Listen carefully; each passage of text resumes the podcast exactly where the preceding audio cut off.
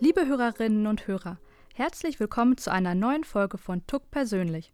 Im Podcast stellen wir Forscherinnen und Forscher der TU Chemnitz von ihrer persönlichen Seite vor.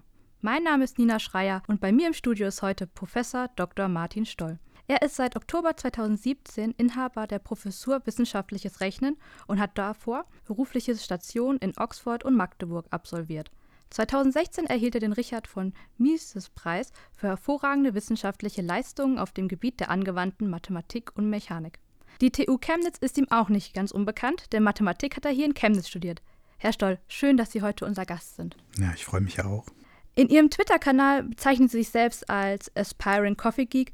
Wie trinken Sie denn Ihren Kaffee am liebsten? Also ich bin Coffee Geek, weil ich seit einer ganzen Weile versuche, irgendwie ganz tollen Kaffee zu machen. Das Aspiring ist, weil er immer noch nicht perfekt ist. Zurzeit trinke ich lokalen Kaffee von Kaffee Reinhardt aus Burgstedt, den heute früh mein Sohn mir als doppelten Espresso gemacht hat, der gerade trainiert, Barista zu sein.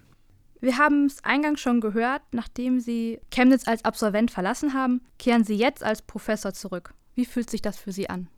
Ich bin ja nach zwölf Jahren wieder nach Chemnitz gekommen und war in der Zwischenzeit manchmal wieder da, aber habe irgendwie nicht so viel Zeit in der Stadt verbracht. Ich war manchmal an der Uni, manchmal in der Stadt, aber es ist jetzt alles irgendwie vertraut, aber doch ganz vieles ist irgendwie neu. Es ist ein Déjà-vu. An vielen Orten hat man das Gefühl, hier war ich schon mal, aber irgendwas ist anders. Es gibt ja viele Ecken, die sich verändert haben in den letzten zwölf Jahren. Natürlich ist meine persönliche Situation ganz anders. Als ich weggegangen bin, war ich ein Student und kannte die Kneipen und die Cafés. Jetzt komme ich wieder als dreifacher Vater. Das heißt, mittlerweile bin ich Experte für die lokalen Spielplätze, Tischtennisplatten, wohin man in den Wald geht. Aber auch die Situation an der Uni ist natürlich eine ganz andere. Man ist als Student weggegangen vor zwölf Jahren und jetzt wiedergekommen als Professor, wo ich am Anfang vielleicht ein bisschen Bedenken hatte, dass man irgendwie weiterhin gefühlt ein Student ist, aber das ist überhaupt nicht so. Es sind ganz viele auch neue Kollegen an der Mathefakultät, die mich ganz toll aufgenommen haben. Insofern fühlt es sich eigentlich alles sehr gut an und es gibt aber auch, wenn ich jetzt erst wieder zwei Monate da bin, noch viel zu entdecken, weil auch in Chemnitz sehr viel passiert ist. Nach Ihrem Studium sind Sie ja für die Promotion nach Oxford gegangen. Was sind Ihre eindrücklichsten Erinnerungen aus Ihrer Zeit dort? Also erstmal ist Oxford natürlich eine ganz fantastische Stadt. Es ist einfach, wenn man sich ein Bild anguckt von der Stadt, ist beeindruckend. Es sind überall alte Gebäude, alte Gemäuer voller Tradition. Es gibt diese Colleges, das erinnert an Harry Potter. Harry Potter wurde auch dort gedreht. Also das ist natürlich einfach so die visuelle der visuelle Eindruck, den Oxford hinterlassen hat. Aber was eigentlich viel besonderer ist, ich war ja auch fünf Jahre dort, sind die vielen verschiedenen, aber auch irgendwie besonderen Leute, die man dort kennenlernt. Also meine Kollegen im College Oxford besteht ja aus ungefähr, die Uni aus ungefähr 40 Colleges und dann noch der Uni selbst. Und man lernt eigentlich über die Colleges ganz viele besondere, begabte, talentierte, außergewöhnliche Leute aus der ganzen Welt kennen. Und das ist eigentlich das, was bei mir den bleibendsten Eindruck hinterlassen hat. Nicht nur die tolle Stadt, die alte Universität, sondern die vielen aufgeschlossenen Leute, mit denen man so nie in Kontakt gekommen wäre. Für unsere Hörerinnen und Hörer, die vielleicht auch mal nach Oxford gehen, welche Tipps haben Sie? Ich würde dabei insbesondere den Studierenden, die nach Oxford gehen, raten, einfach das ganze Umfeld aufzusaugen. Das heißt, die Stadt zu genießen, das kulturelle Angebot in der Stadt, die Pubs, die Cafés, die Theater und so weiter, aber insbesondere genießen Sie die Universität, genießen Sie die tollen Kommilitonen, die von überall aus der Welt kommen, die alle die Besten der Besten irgendwie waren, die viele Talente mitbringen, die mit ihnen gemeinsam an Projekten arbeiten können, von denen sie was lernen können, mit denen sie befreundet sein können. Genießen Sie die tollen Professoren, die zu den Besten ihrer Zunft gehören. Genießen Sie einfach das ganze Umfeld, die Internationalität. Netzwerken Sie mit den Leuten, bauen Sie Freundschaften auf. Sie haben dann Freunde in Australien, die Sie besuchen können. Sie haben Freunde in Südamerika und so weiter. Genießen Sie einfach die ganze Stadt und saugen Sie alles so gut Sie können in sich auf. Wenn man sich die Bilder der Universität in Oxford anschaut, das haben Sie ja schon kurz angedeutet, fühlt man sich so ein bisschen an Hogwarts und Harry Potter erinnert. Entspannen Sie sich beim Lesen oder wie machen Sie das? Wie schütteln Sie den stressigen Alltag in der Uni ab? Ich habe drei Kinder, die noch relativ klein sind. Das heißt, das Abschütteln des Uni-Alltages ist meistens, dass ich mich mit meinen Kindern zu Hause beschäftige. Also ich arbeite den ganzen Tag, um dann den späten Nachmittag und Abend mit den Kindern zu verbringen und meiner Frau natürlich. Das heißt, wir lesen, man macht aber auch die Hausarbeit, Tischtennis spielen ist gerade angesagt, mit der Nerfgun äh, aufeinander schießen, was vorlesen, halt diese ganz alltäglichen Sachen, die man so macht. Dann klingt der Tag danach aber meist noch mit irgendwie einer Sp mathematischen Spätschicht aus. Das heißt, dann nimmt man sich irgendein Problem oder irgendeine Aufgabe mit nach Hause. Wenn ich aber dann irgendwann noch mal richtig Zeit habe, dann steht Lesen schon ganz oben. Und was lesen Sie so? Auf meiner aktuellen Leseliste steht ein Buch von Martin Sutter, das meine Frau gerade gelesen hat. Ich weiß nicht, wie es heißt. Es geht um jemanden, der so ähm, bewusstseinsverändernde Pilze genommen hat und das quasi eine bleibende Wirkung hinterlassen hat. Und ein Buch, das heißt Artemis von Andy Weir. Der hat das Buch zu The Martian geschrieben, wenn Sie den Film vielleicht kennen oder das Buch. Ich gucke aber auch gern mal eine Serie bei Netflix und Co. Was gucken Sie so bei Netflix? Zurzeit gucke ich gerade The Mentalist. Davor habe ich, glaube ich, Elementary geguckt. Sie sind dann von Oxford nach Magdeburg an das dortige Max-Planck-Institut gewechselt. Wie unterscheidet sich die Arbeit an einer reinen Forschungseinrichtung von der an einer Universität? Das Max-Planck-Institut in Magdeburg hat ungefähr 250 Mitarbeiter und ist dadurch natürlich viel kleiner als die Gesamtheit von einer Uni sowie der TU Chemnitz. Dadurch ist es natürlich sehr flexibel, das heißt, man hat sehr kurze Wege zu allen möglichen Verwaltungseinrichtungen und kann flexibler auf Veränderungen re äh, reagieren.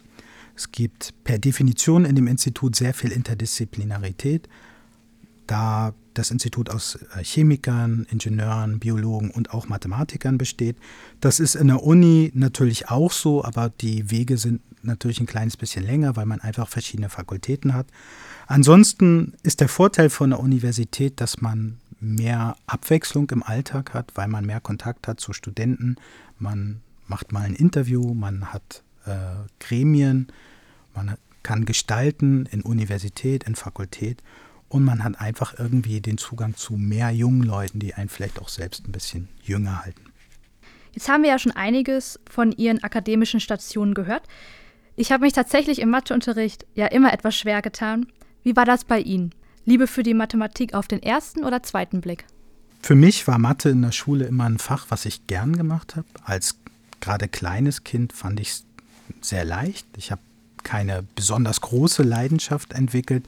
Ich habe es einfach gern gemacht und mir ist es leicht gefallen. Damals im Osten gab es solche Mathematikzirkel, bei denen ich war und das habe ich auch gern gemacht. Ich war am Anfang auch relativ viel bei Mathe-Olympiaden und habe aber dann als Teenager so die Schule vielleicht nicht ganz so ernst genommen und durchaus auch mal keine besonders große Leidenschaft für alle Fächer, sprich auch Mathematik gehabt. Das Feuer ist, glaube ich, nochmal entfacht worden, so richtig dann in der Oberstufe und da ist es dann auch quasi, die Flamme ist angeblieben und ich habe irgendwie immer gern Mathe weitergemacht, habe es ja dann auch studiert, was schon ein Unterschied ist zu der Mathematik, die man in der Schule kennt. Es ist schon schwieriger und anders, aber auch faszinierender und facettenreicher. Aber ich war weder ein mathematisches Genie, noch ist es mir immer leicht gefallen. Ich habe es einfach mit sehr viel Leidenschaft, aber auch mit Fleiß gemacht. In Kino und TV werden für Filme und Serien mit wissenschaftlichem Hintergrund ja auch oft Mathematiker gezeigt. Good Will Hunting oder A Beautiful Mind, um mal zwei zu nennen. Darin sind Mathematiker meistens als besonders begabte, aber eben auch leichte Sonderlinge dargestellt. Ist da etwas dran oder woher glauben Sie, kommen diese Klischees? Ich glaube eigentlich nicht, dass die Mathematik einen besonderen Hang hat zu Sonderlingen. Ich denke, Sonderlinge, wie auch immer man das definiert, was sind dann Sonderlinge, äh, findet man sicherlich in allen Disziplinen. Die Mathematik wird gern so porträtiert. Warum ist mir nicht ganz so klar. Die Mathematik oder die Mathematiker, die Sie in Oxford, in Magdeburg, in Chemnitz hier finden, das sind eigentlich schon ziemlich normale Leute, so normal wie die Professoren an anderen Fakultäten auch normal sind das Bild der Mathematik ist halt oft jemand, der in seinem stillen Kämmerchen an einem Problem zwölf Jahre lang arbeitet, um es dann aller Welt groß zu präsentieren. Das gibt es natürlich. Das sind zumeist besonders talentierte Leute wie der Andrew Wiles, der auch den Fields-Medaille bekommen hat, oder eben so jemand wie der Nash aus dem Beautiful Mind. Aber der Durchschnittsmathematiker, so wie sie in allen, den meisten Universitäten finden, auch hier in Chemnitz, das ist eigentlich ein ziemlich normaler Typ. Kommen wir nochmal zurück an den Anfang. 2005 haben Sie Chemnitz nach Ihrem Studium verlassen. Wie nehmen Sie die Stadt heute, zwölf Jahre später, wahr? Vieles ist mir noch sehr bekannt. Also so einfach die Gesamtstruktur der Stadt ist natürlich ähnlich geblieben. Aber es gibt eigentlich an allen Ecken und Enden neue Sachen. Also zum einen sind das neue Gebäude, neue Museen, die es früher noch nicht gab, als wir hier waren. Zum Beispiel das Archäologische Museum äh, oder das neue Kunstmuseum auf der Zwickauer Straße. Das sind alles neue Einrichtungen, die ich früher halt noch nicht wahrnehmen konnte wir wohnen jetzt auf dem Kassberg. Ich habe früher in der Nähe der Uni gewohnt, also sprich auch in der Nähe der Reichenhainer Straße. Der Kassberg ist halt ein Gebiet, was total toll ist, aber man sieht, es wird überall gebaut, überall entstehen neue Häuser. Also ich habe das Gefühl, dass schon irgendwie ein Momentum da ist, dass in Chemnitz viel entsteht. Zumindest so, was Gebäude und Einrichtungen angeht. Das sind natürlich die Veränderungen, die man sieht. Es gibt natürlich auch die Veränderungen in zum Beispiel der Szene, die man jetzt nicht so offensichtlich sieht, sondern wo man irgendwie die Stadt näher kennenlernen muss, um einen Eindruck zu bekommen, was in den letzten zwölf Jahren passiert ist. Ich war als Student zum Beispiel nie auf dem Brühl. Niemand ist freiwillig 2000 oder 2005 auf den Brühl gegangen, weil halt einfach nichts los war. Und man hat halt jetzt das Gefühl, also zumindest in meiner kurzen Zeit wieder hier, dass doch in Chemnitz auch so kulturell oder in der Szene ein bisschen mehr passiert als damals. Also dass das irgendwie am Wachsen ist und Chemnitz sowie Magdeburg, wo ich bislang war, sind ja beides Kandidaten für die Kulturhauptstadt 2025. Insofern wünsche ich mir natürlich, dass es Chemnitz wird und wenn nicht, dann eben Magdeburg. Das wäre halt eine tolle Veränderung auch für die Stadt, die halt das weiter beschleunigen würde. Ne? Und zum Schluss drei kurze Fragen, drei kurze Antworten. Bier oder Wein? Bier. Fisch und Chips oder Schnitzel und Pommes? Fisch und Chips. Kino oder Theater? Kino. Lieber Herr Stoll, Vielen Dank, dass Sie heute unser Gast waren.